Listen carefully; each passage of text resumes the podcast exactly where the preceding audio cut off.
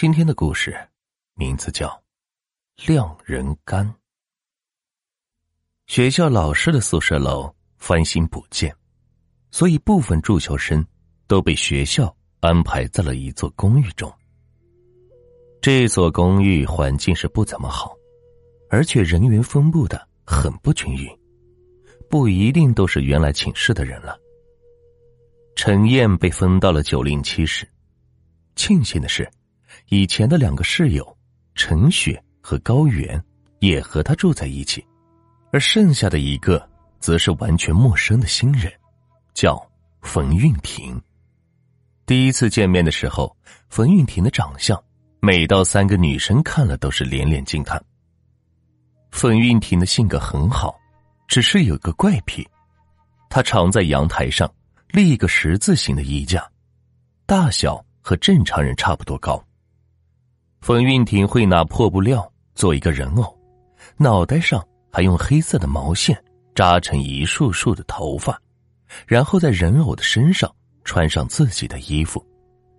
每天晚上，冯运婷都会把人偶绑在衣架上，看上去就像是个大活人站在那里一样。直到第二天。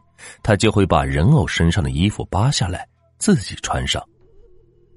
谈起这个人偶，冯运婷总会露出诡异的微笑，说：“ 我喜欢这么大的娃娃，衣服盖上去不会出现褶皱。”这一天晚上，陈燕快要进学校大门的时候，忽然接到了冯运婷的电话。电话里，冯运婷的声音很虚弱。燕，燕子，你回来的时候能帮我买两袋盐吗？陈燕皱着眉是答应下来，但觉得很奇怪。他们平时几乎不做饭，买盐干嘛呀？等陈燕买盐回去，都十点多了。一开门，窗帘是飘着，里边是阴风阵阵，却是空无一人。其他室友都跟男朋友出去了，可刚才打电话的冯韵婷应该在呀。冯运婷，陈燕喊了一声后，突然听到轻轻的一声声音。他仔细一看，在阳台的一个角落里，飘着的窗帘后有一个蹲着的身影，露出的脚正是冯运婷的。哎，你怎么在这里蹲着呀？陈燕不假思索的走过去，别过来！冯运婷的话还是晚了一步，陈燕已经大手一挥，拉开了窗帘。顿时，陈燕是被吓了一跳。躲在角落里的冯云婷正瑟瑟发抖，身上所有可以称得上是毛发的地方都变得是血红，皮肤是斑斑点点，像是烫伤一样，血肉是一片一片的。很多边缘都开始外翻，鲜血是流了一地。猛的一看会吓一跳，仔细一看会恶心的想吐。嗯，你你你怎么了？陈燕吃惊的是退了几步，冯运婷抢过眼，将窗帘遮挡的是严严实实。陈燕恐惧的坐回床上，看到帘后的影子正撕开盐袋倒在自己的身上。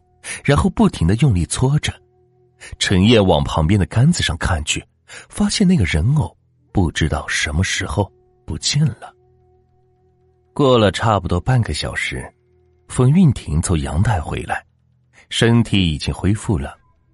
她冷冰冰的对陈燕说：“希望你不要把刚才的事说出去。”陈燕不敢正视他的眼睛，只是点了点头。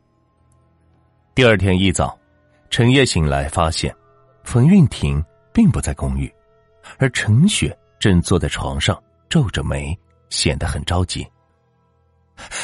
我跟你说，高原失踪了。陈雪严肃的说道：“啊，怎么会？她昨晚不是跟男朋友在一起吗？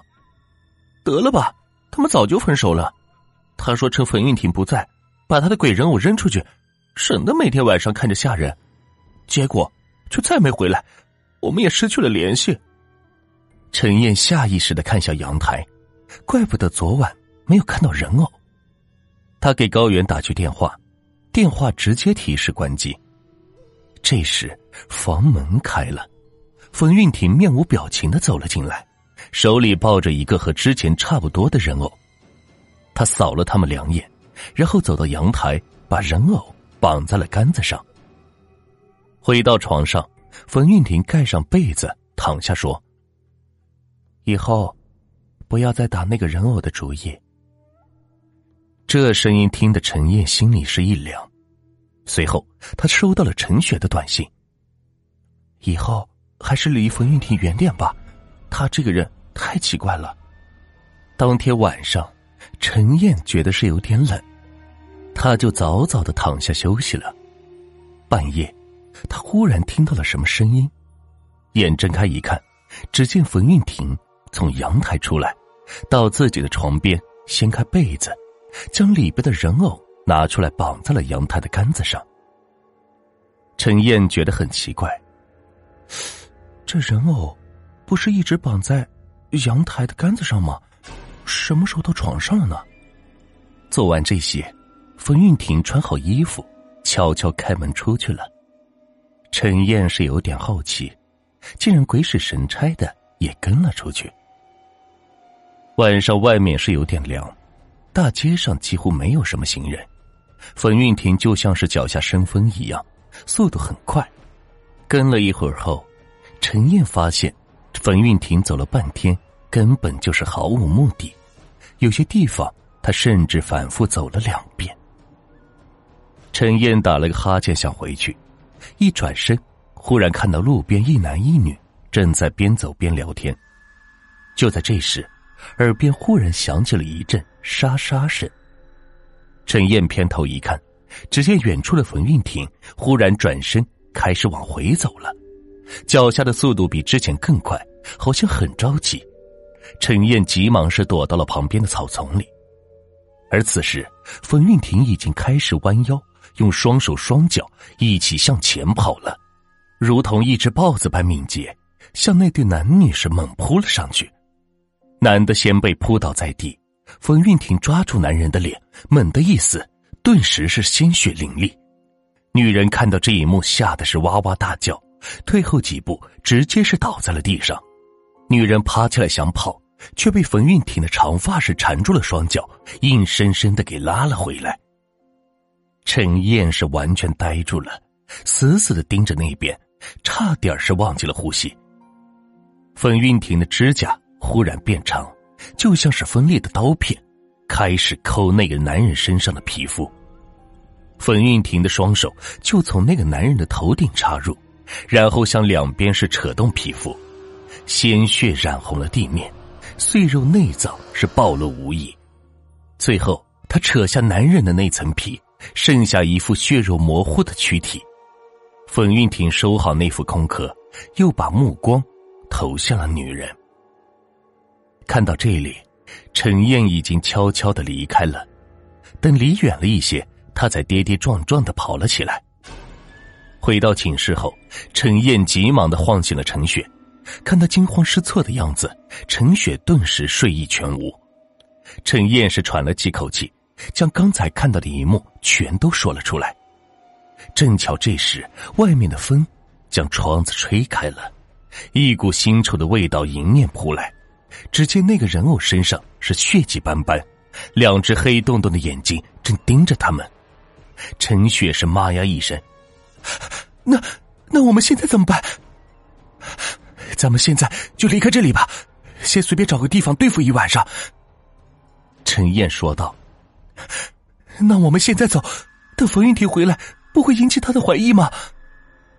陈燕沉下脸来，你刚才是没有看到他有多残忍，他就像是一枚定时炸弹一样，你能保证他回来不直接杀了我们吗？我们快走吧，再磨蹭一会儿就完蛋了。两个人说时迟，那时快，穿上衣服，拿上包就离开了。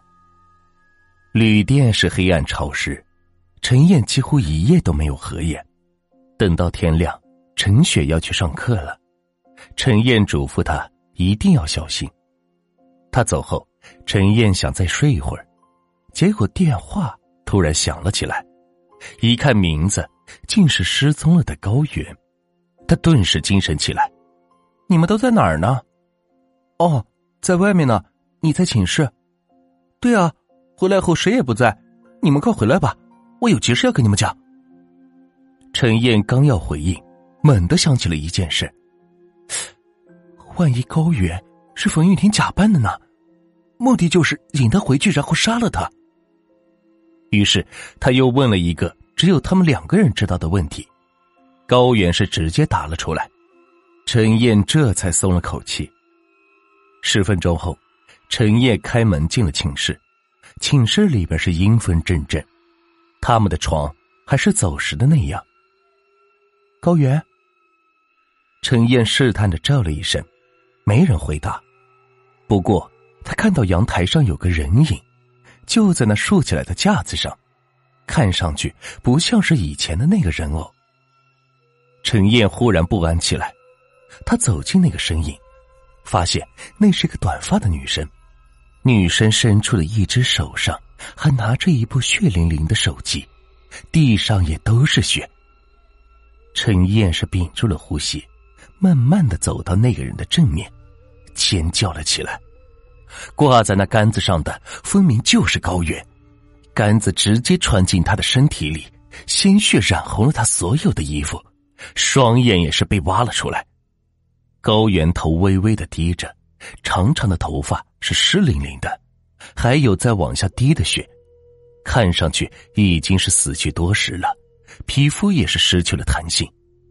再看他手里拿着的手机，最后打出去的电话正是燕子的。这时，一个可怕并熟悉的声音在陈燕的身后响起。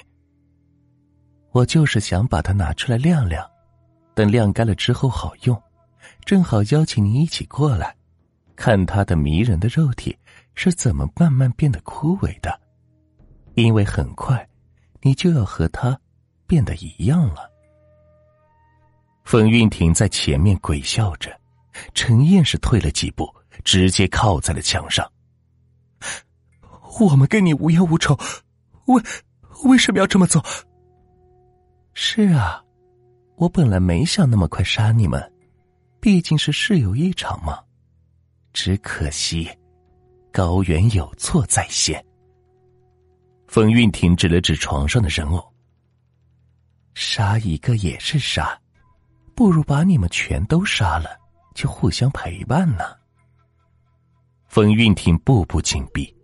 陈燕本想靠近房门，结果刚动一下，耳边的墙壁就被对方一掌抓出了一个窟窿。